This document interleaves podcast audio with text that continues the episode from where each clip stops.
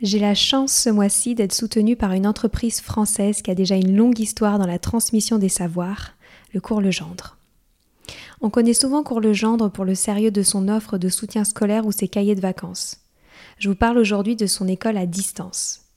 Disponible du primaire jusqu'à la fin du collège, l'enseignement à distance du cours Legendre permet de répondre aux particularités de chaque famille et d'offrir des cours d'excellence. L'élève peut ainsi travailler à la maison avec des cours de la même qualité que ceux transmis en classe, avec en plus un suivi de l'enfant confié à un enseignant passionné pour chaque matière.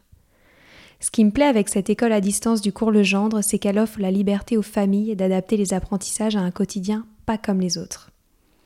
Tout ça en assurant un parcours de réussite individualisé pour les élèves. Pour retrouver plus d'informations, rendez-vous sur leur site www.cours-legendre.fr. Une équipe est à votre disposition pour répondre à toutes vos questions.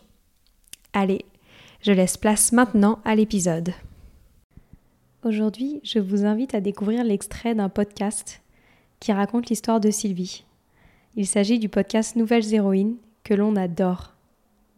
C'est le premier podcast francophone qui aide les jeunes filles à croire en leur puissance et aller au bout de leurs rêves à travers des histoires vraies de femmes inspirantes.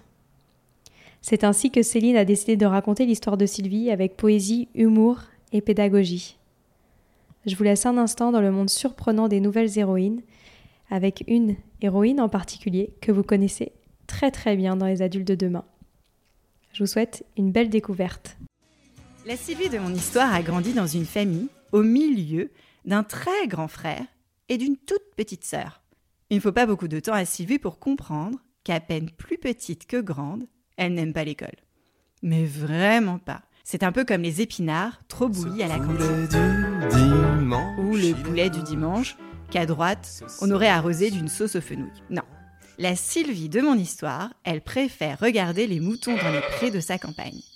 Parce que Sylvie de mon histoire habite à la campagne. Dans la verdure bucolie, ses copines jouent à la poupée ou à la princesse, et de son côté, Sylvie rêve de devenir Zorro ou même Vide. Des héros qui se cachent pour mieux conquérir leur liberté.